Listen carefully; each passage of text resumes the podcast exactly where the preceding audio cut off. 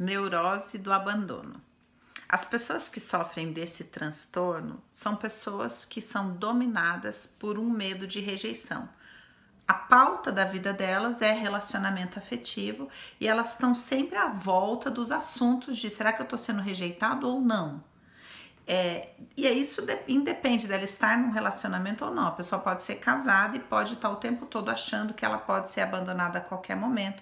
Algumas pessoas vão ter essa tendência maior, esse enfoque maior na rejeição e na traição, e, a, e as outras pessoas num sentimento de inferioridade. O que, que, é importante que você saiba? Que a neurose do abandono não nasce de um abandono pontual. Por exemplo, ah, eu era criança eu fui abandonado. Mas ela nasce de um abandono afetivo, de uma recusa, principalmente por conta da mãe, de estabelecer uma profunda conexão afetiva, de você é importante para mim, você é minha prioridade. Então, quando a mãe se recusa a se conectar afetivamente com a criança, existe uma tendência muito grande de que ela vá desenvolver esse transtorno de personalidade dos abandônicos. Então, eu vou dar alguns traços aqui para vocês poderem identificar. São pessoas que, porque são é, acompanhadas o tempo todo desse medo de ser abandonado, elas na verdade são muito agressivas emocionalmente. Não uma, aquela agressividade é, clara, óbvia de se ver, mas sempre há uma acusação, sempre uma fenetada. A pessoa que se relaciona com ela se sente acusada o tempo todo de não dar o su suficiente atenção, preocupação, se sente cobrado o tempo inteiro, se sente questionado o tempo inteiro, se sente acusado o tempo inteiro. Então chega uma hora a pessoa fala: Nossa, eu não tô aguentando mais porque esta pessoa tem medo de ser abandonada o tempo inteiro, ela sofre daquela angústia, então ela fica lendo possibilidade de traição o tempo todo, com quem você está falando, o que, que, é isso aqui no seu telefone, para onde você está olhando, por que, que você está olhando para aquela mulher, e, ou às vezes com ex-namorada, ah, você gostava mais dela do que de mim, ou olha, é uma loucura, porque essa pessoa, na verdade, ela acredita que ela vai ser abandonada a qualquer momento e ela fica tentando evitar que isso aconteça. Então ela se compara com relacionamentos do passado. Isso pode acontecer com amigos, pode acontecer no emprego.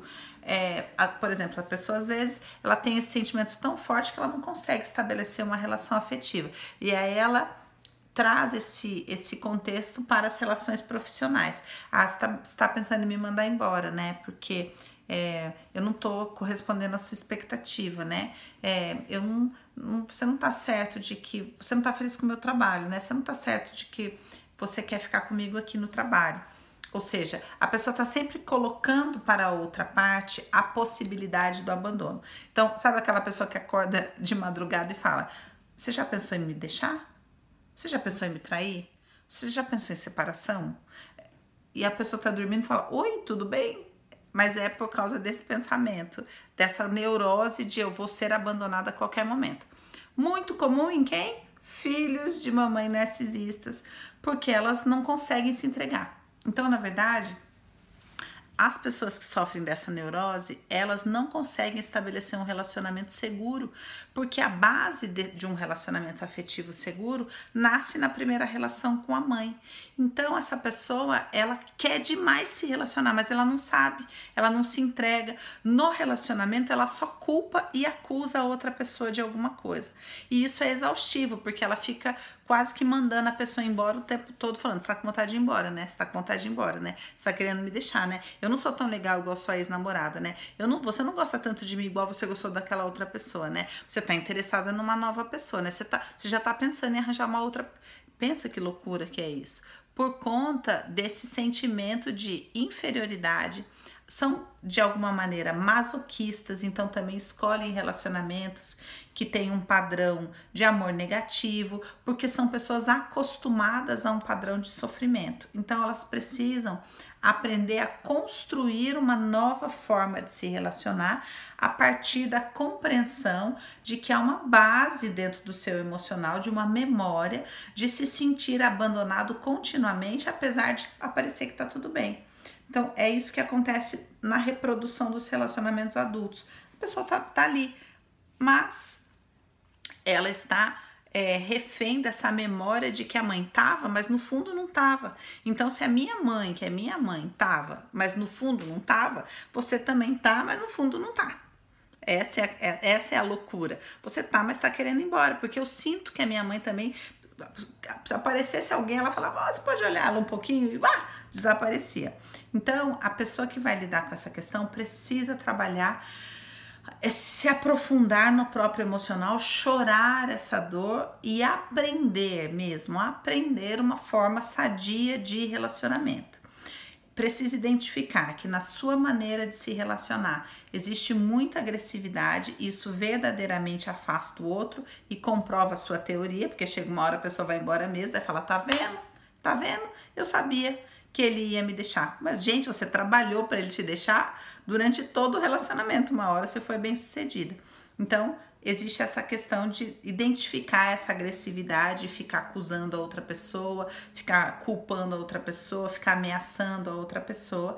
Existe um masoquismo Existe a questão de não aprender a se relacionar, não saber se entregar verdadeiramente, receber o amor da outra pessoa e se nutrir. É uma pessoa que tem uma avidez afetiva, então nunca tá bom. Você não me mandou mensagem hoje, não, eu tava trabalhando. Nossa, mas nem um bom dia. É essa avidez afetiva de eu quero mais, eu quero mais, eu quero mais, eu quero mais, porque na verdade o que ela está buscando não é o alimento dessa relação de hoje, mas é a nutrição afetiva de uma vida inteira que essa pessoa não recebeu no relacionamento materno. Então, o que eu queria que você guardasse, por que, que eu tô trazendo esse tema aqui essa semana? Por conta da mãe narcisista, da dependência, codependência, coisas que a gente está tratando e que estão relacionadas à neurose do abandono.